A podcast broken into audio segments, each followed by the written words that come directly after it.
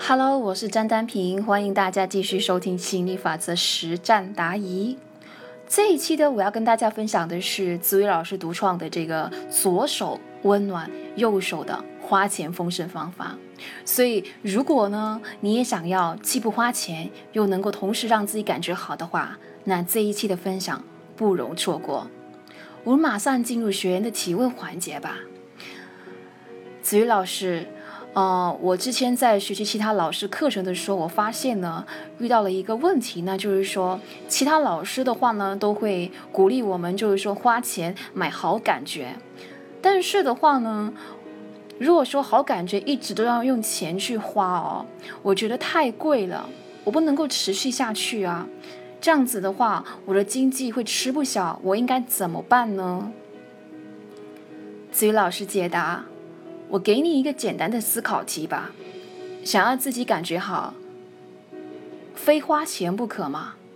有没有什么方法是可以不花钱也让自己感觉好的呢？其实让自己感觉好最简单又不花钱的方式，那就是寻找下一个感觉好的想法。你只需要想一个感觉好的想法，就足以让你马上感觉好起来。我不再为感觉好而花钱买单了，因为感觉好只需要一个感觉好的想法而已。我之前为了感觉好花了不少钱，自从子瑜老师教会我这个秘诀之后，我得省下多少钱啊？既不花钱又让自己感觉好起来，我真是赚翻了呀！好，以上呢是老师给你的一个舒缓啊。好。那接下来我们继续。其实啊，我们想要让自己感觉好，花钱呢，它只是其中的一种方式。但如果必须花钱才能够让自己感觉好起来，它的后果呢是什么呢？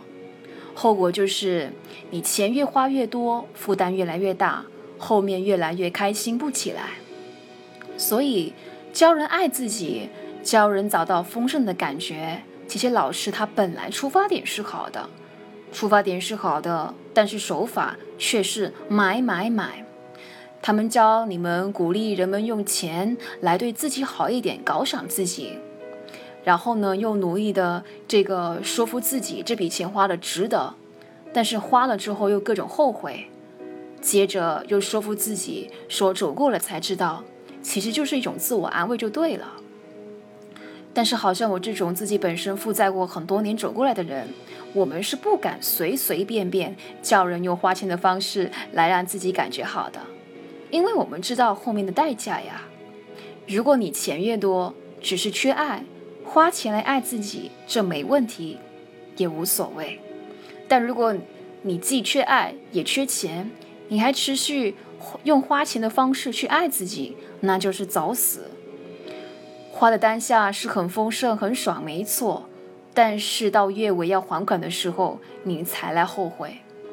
所以爱我的不只是我自己，还包括那些债主。债太多就爱不下去了。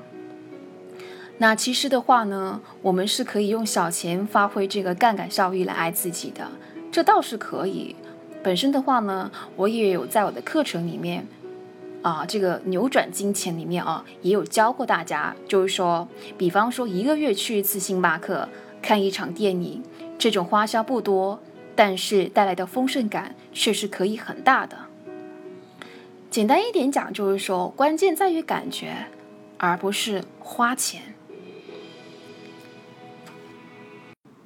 好，那接下来的话呢，我就来跟大家分享这个最天才的方法啊。什么叫做这个左手温暖右手的花钱丰盛方法？首先的话呢，左手掏出一百元，准备为感觉好买单，然后想一些让自己感觉好的想法，嘻嘻哈哈，成功达到感觉好。然后左手把钱交给右手，右手把钱放回自己的钱包里面，代代平安。然后感觉又好了，因为钱又回到兜里了，一毛都没有少。你这样子一天让自己开心上十次，你也同时让自己省下了。这个一千块钱，省下的就是赚到的，不是吗？等于非常规收入进账一千块钱。这样子做最后的结果是什么呢？那就是感觉也好了，钱也没少，是不是很天才啊？而且月尾也不会有还款的压力，这多爽啊！当然，这只是翻身前这样子做而已。翻身之后，基本上你爱咋花就咋花，就不妨随心所欲，不必太介意了。所以花钱丰盛法不能说完全没效，但是对大多数人来讲肯定不行，因为大多数人都是正常人。